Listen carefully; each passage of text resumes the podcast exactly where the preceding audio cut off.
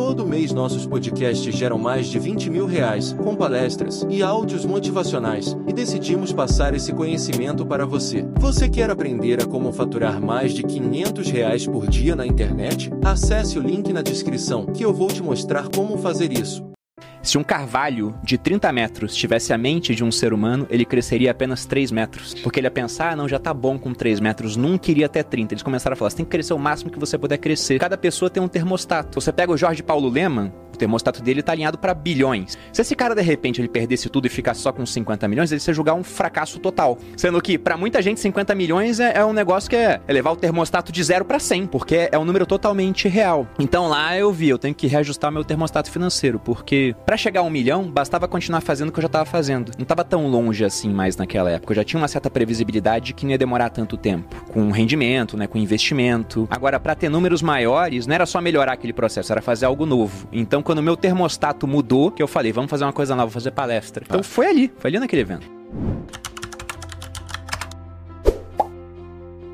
Então, cara, para você foi um livro barra evento de mudança, de transformação, de. Cara, esticou tua mente mesmo. Foi. Tem um arquivo de riqueza onde ele diz que os ricos administram bem o dinheiro, as pessoas de mentalidade pobre não, que os ricos colocam dinheiro para trabalhar duro para eles, enquanto a pessoa de mentalidade Sim. pobre trabalha duro pelo dinheiro. Então aquilo mexeu com a minha cabeça. Eu falei, tô no caminho certo. Só de poupar parte do salário e fazer coisinhas pequenas não vai dar certo. Precisamos de alguma coisa maior, de uma Sim. big idea. Sim. Aí veio a questão das palestras. Animal, cara. Pensamento gera sentimento, sentimento gera atitude e atitude gera resultado. No dia que você entrar no restaurante, pedir uma comida e não olhar o preço, você tá no caminho certo. Cara, eu usei isso. Ele até proíbe pedir frango nesse dia. é, verdade, é, barato, é verdade, frango. é verdade. Essa fórmula, pensamentos, sentimentos, atitudes, ações terminando em resultado é muito usado hoje em dia, todo mundo fala disso. Sim. E eu não sei quem foi o primeiro, mas eu vi esse conceito primeiro, foi com o Harviek. E ele fala que tudo começa no pensamento. Até quando você fez o post para divulgar o podcast, você falou, as coisas vão acontecer duas vezes. A primeira na cabeça e depois no mundo real. E de fato, e ele fala que muita gente tem resultados ruins com o dinheiro porque tem pensamentos e crenças nocivas quanto ao dinheiro. E ele fala que grande parte dessas crenças, elas foram estabelecidas através de três coisas. Uma programação verbal, então aquilo que você ouvia as pessoas falando sobre dinheiro, e raramente você tem contato com pessoas ricas que entendem o jogo do dinheiro. Geralmente você tem contato com o pessoal que tá ali é, na classe média ou mais baixo do que isso, então geralmente o pessoal usa o dinheiro, aprendeu a usar, mas nunca estudou direito sobre como ele funciona. Então não costumam opiniões muito positivas. Além disso, você tem os exemplos, que é o segundo ponto. E qual que é o exemplo tradicional? Principalmente é. aqui no Brasil. Saiu uma estatística do Conselho Nacional do Comércio, CNC, ou Confederação Nacional do Comércio, não lembro agora, mas falando que 70% das famílias brasileiras estão endividadas. Então, por mais que, vamos supor que a, a prática verbal fosse positiva quanto a dinheiro, no exemplo, o normal no Brasil, ou pelo menos o comum, né, não deveria ser o normal, é as pessoas estarem endividadas. E o último ponto é uma experiência específica com grande carga emocional ele dá exemplos no livro, ele dá exemplo da mulher dele, que sempre que pedia dinheiro era pro pai porque a mãe nunca tinha. Aí o arquivo que ela tinha, quem tem dinheiro é o homem, a mulher não precisa ter dinheiro e toda vez que ela queria alguma coisa pedia pro marido. E aquilo gerava conflito entre eles. Ele dá o exemplo de uma moça que o, o pai morreu nos braços por preocupação financeira. A moça virou enfermeira, talvez até para salvar o pai, né, inconscientemente. Uhum. Toda vez que ela ganhava dinheiro, ela achava que aquilo era errado. E ele fala que esse é o ponto. Se você tem uma crença negativa quanto a dinheiro, se você acha que acumular patrimônio não é bom, você vai dar um jeito jeito, né? Os seus pensamentos vão levar a sentimentos nocivos, a, a, ações ruins, e o resultado vai ser você desperdiçar o dinheiro até que só sobre na sua mão aquela quantia que você julga ser adequada. Você acha que é imoral ter milhões, você nunca vai ter milhões. Se por acidente a vida te der alguns milhões, o cara ganha na Mega Sena, ele tende a gastar tudo até que só sobre o dinheiro que ele julga adequado. O que acontece mesmo, historicamente, você pega pessoas que ganharam na loteria, a maioria, em cinco anos, tá de volta à situação inicial. Sendo que às vezes é dinheiro que você pensa assim, meu Deus, é tanto dinheiro, como é que o cara consegue gastar? Eu lembro que uma vez, tem tempo, já, mas saiu na Record uma entrevista com um cara que ganhou um prêmio da loteria gigantesco, antes do plano real também. E o cara ele gastou tudo. Uma parte a inflação pegou, né? Inflação muito grande naquela época, mas ele contando a história dele, ele saía e pagava a conta para todo mundo no restaurante. Uhum. Ele não lavava roupa. Ele comprava roupa, sujava e jogava fora. Uhum. O carro dava um problema, só tinha que trocar óleo aos 10 mil. Ele andava até os 30, o óleo virava uma graxa, fundiu o motor. Ah, tá bom, deixa o carro aí. Então o cara ele, ele desperdiçou tanto dinheiro que no final ele ficou sem nada. E aí perguntaram pra ele qual é a sua seu arrependimento? Ele falou, não ter comprado uma casa para minha mãe. Eu falei, meu Deus, o cara ganhou um prêmio gigantesco, não comprou um imóvel para a família dele. Então é, é esse o ponto, né? Ele fala, você não tem crenças alinhadas, você nunca vai conseguir acumular patrimônio. E aí ele fala para você identificar esse teu modelo de dinheiro, porque esse seu modelo não é seu, ele só foi passado para você. Então o ponto é que você não é uma gravação, que ele diz, você é o gravador. Se essa gravação não tá boa, você deleta e grava uma nova. Perfeito. E aí o que ele tenta fazer é colocar os arquivos bons no lugar dos arquivos ruins. Dinheiro é muito importante, de fato. Dinheiro traz felicidade, né? Você não acha que amor é mais importante que dinheiro, né? Ou saúde? Ele coloca isso aqui, uma coisa. is- po- Pode fazer duas coisas ao mesmo tempo, né? Não Exato. confunde as coisas. Ele fala, até o livro tá marcado nessa parte. É uma fala, um, um princípio de riqueza, né? Porque eles têm os arquivos mentais e dentro dos arquivos da explicação tem certos princípios. Tem uma hora que ele fala isso, é um arquivo onde ele diz: as pessoas ricas acreditam que podem ter ambas as coisas. A Aham. pessoa de mentalidade pobre, e ele sempre bota mentalidade pobre. Porque às vezes você hoje não tem dinheiro, você se julga pobre, mas a tua cabeça não é de pobre. Você tá com os arquivos mentais corretos. Então, daqui a cinco anos, tua situação tá muito diferente. Agora tem o cara que tá com dinheiro hoje, mas a mentalidade dele ainda é de pobre. Daqui a cinco anos, você vai ter que trocar de lugar com ele, né? O cara com mentalidade boa cresce, o outro decresce. É a questão do termostato que ele fala financeiro.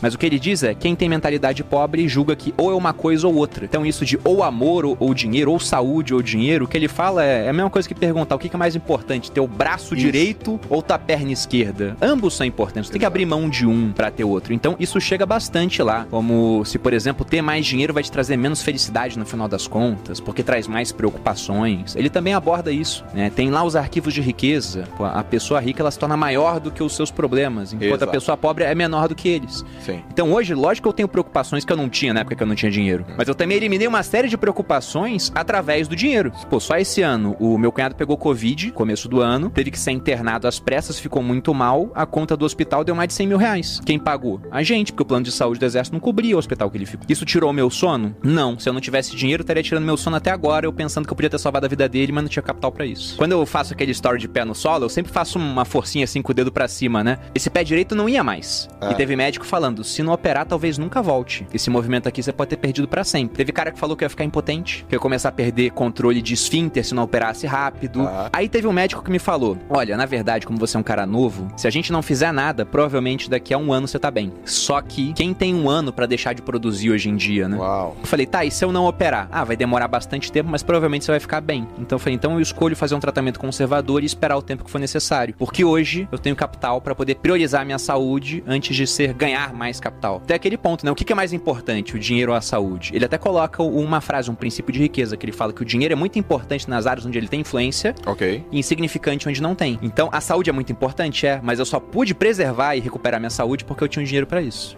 Nessa primeira parte sobre modelo de dinheiro, mindset, é, os arquivos que são colocados, como é que foi isso na tua família? Teu pai e tua mãe? Foi neutro? Foi positivo? Foi negativo? Como é que você classifica isso? Então, ele até fala que ou você sai igual os seus pais, pelo menos igual a um deles, ou sai totalmente oposto por rebeldia. Amo meu pai, minha mãe, é, nunca deixaram faltar nada pra mim. Mas também nunca sobrou muita coisa lá em casa. Porque dentro de, de perfis financeiros, né? A gente pode falar que tem um cara que é o financista, o cara que é o poupador. A Malu é uma poupadora de fábrica. Aí você tem a pessoa que é desligada com dinheiro, que é o meu pai, não ligava pra dinheiro. E tinha minha mãe que era descontrolada. Então quando você casa um desligado com um descontrolado, Dá ruim. um não liga, o outro gasta muito. Então eu cresci numa família onde o normal era ter dívida. Tá. E olhando aquilo eu pensei, eu não quero isso pra mim. Então grande parte dos arquivos aqui, de fato, eu encontrava situações onde eu via, nossa, eu tive um exemplo negativo aqui. Por exemplo, em 90 e, sei lá, 6, os meus pais tinham celular. Ninguém tinha celular naquela É época. aquele grandão. Era um grandão, era pra falar entre eles, talvez com a Abílio Diniz, né? Porque era outra pessoa que tinha celular no. Brasil. E era caríssimo. Era muito caro, Eu então lembro. eu não sei por que cargas d'água eles tinham celular naquela época, mas tinham. Então, vendo, vendo aquele tipo de coisa, eu falei, poxa, eu não quero me comportar igual os meus pais nesse aspecto. Em vários outros, é, minha mãe é uma pessoa ímpar, assim, em termos de generosidade. Meu pai é a pessoa mais culta que eu conheço. Meu pai fica me zoando de homem de poucas letras, né? Eu leio pra caramba e ele fala, ah, homem de poucas letras, porque ele é, é- é muito mais culto do que eu. Só que nesse aspecto financeiro, eles foram um modelo que eu falei, eu tenho que sair diferente disso. Então, meu modelo de dinheiro não pode ser igual ao dos meus pais. O termostato deles estava marcado naquela época. Mudou ao longo do tempo, mas estava marcado pra negativo, porque o normal pra eles é não ter patrimônio e tá devendo. Sim. Então, quando eu vi aquilo, eu falei, eu tenho que mudar. No meu caso, foi o oposto. Meus pais sempre com mindset poupador, nunca vi ninguém ligar, nunca vi dívida, nunca, nem, nem eu, nem os meus irmãos. E eu era o. Como é que era? Você chamou seu pai? Desligado. Eu era desligado, cara. É tipo, ah, tá bom. Eu dava de ombrinho. Eu tenho uma. Eu, ah, não, tá bom. Ah, esqueci de pagar uma conta. Ah, tem juros. Ah, não, tá bom, tá bom, tá bom. E aquilo foi acontecendo e meus pais odiavam essa minha atitude. Até caberia uma frase da minha mãe aqui. Ela falou assim: filho, quem guarda tem, quem não guarda fica sem. Então, velho, você tá louco. Você tem que guardar. Meu pai também. Pô, cara, você precisa guardar o seu dinheiro assim por diante.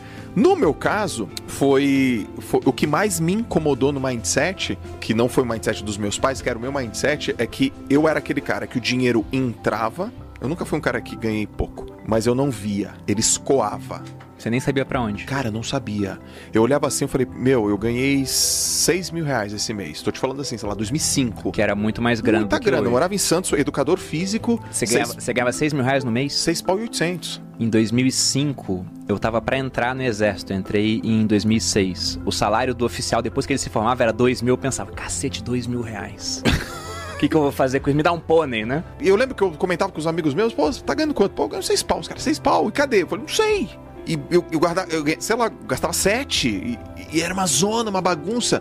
Até o momento que isso acumulou, velho. De uma forma que eu fui, fui, fui, fui, fui, fui, sei lá, 2008. Falei, cara, eu entrei aqui numa enrascada. Meu. Você chegou a ter dívida? Muito, 150 Nossa. mil. Que isso, cara? 150 pau de dívida. E eu falei, cara, entrei numa enrascada. Eu preciso sair dessa enrascada. O que me tirou da enrascada foi o empreendedorismo, foi venda. Foi aprender a pegar uma coisa, ganhar dinheiro com livro, com palestra. Aí eu fui levantando. E aí quando eu vi, eu falei, cara, se eu sou, se eu sou esse cara que consigo fazer essa grana, eu vou ter que aprender a segurar essa grana. Então o meu mindset foi o mindset da riqueza. Só que eu tava com dívida. Eu não, eu não tinha um mindset da poupador. Só que tem uma parada, Bruno. Eu errei e deu tempo. Uma... Você era novo, né? Eu era novo, cara. Então, olha só minhas condições. Eu era um garoto de 20, sei lá, 6 anos, 27. Não é tão novo assim, mas é menino vamos dizer assim, eu, eu me considerava um menino mentalmente falando, mas eu morava com os meus pais, não tinha esposa, não era casado, não tinha filho, e as minhas dívidas eram dívidas relativamente bobas e simples. O que? Um, um, carro,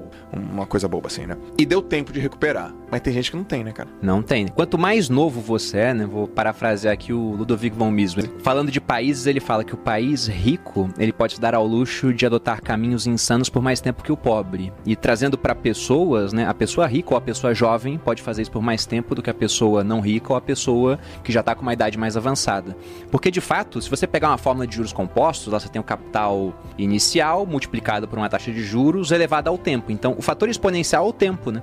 Quanto mais tempo você tem, melhor. Até eu gosto de falar que em filme de vampiro, todo vampiro é rico. É verdade. Por quê? Porque o cara ele tem o tempo infinito, pô. Se ele investiu um dólar lá no começo do século XIX, ele tá rico agora. É, tem um, uma parte do livro que se encaixa justamente nesse teu começo até você mudar. As pessoas ricas acreditam na seguinte ideia: eu crio a minha própria vida. É as pessoas de mentalidade pobre acreditam na seguinte ideia: na minha vida as coisas acontecem. Sim. Cadê o dinheiro? Tá indo. Foi indo, foi indo, foi indo. Você deixou acontecer até uma hora que falou: não, pô, agora eu tenho que fazer acontecer então para resolver. E aí é. você assumiu as rédeas da sua vida. Autoresponsabilidade, né? Cara, é muito simples, né? Eu lembro que tem uma peça de teatro antiga, eu tava lendo outro dia, até coloquei um, um trechinho numa aula que eu já dei, que o nome era Tea Party, né? Festa do Chá. E aí tinha um trecho onde uma senhora ela ia num psiquiatra, ou um psicanalista, não lembro agora. Aí ela tava refletindo sobre os problemas dela, né? Demora ela chegou a uma conclusão, e o psicanalista aplaudiu aquilo, ela falando: "Eu acho que tudo na minha vida que tá dando errado é, é culpa minha". Ele falou: "E por que você acha isso?". Ela falou: é. "Porque se não for culpa minha, eu vou culpar quem? Deus, o destino, né? Forças superiores? Sim. Se for culpa deles, eu não posso fazer nada. Agora, se eu pensar que é tudo culpa minha, então tá tudo nas minhas mãos para que eu possa mudar". Exatamente. Basta assumir as rédeas da minha vida. E de fato é isso.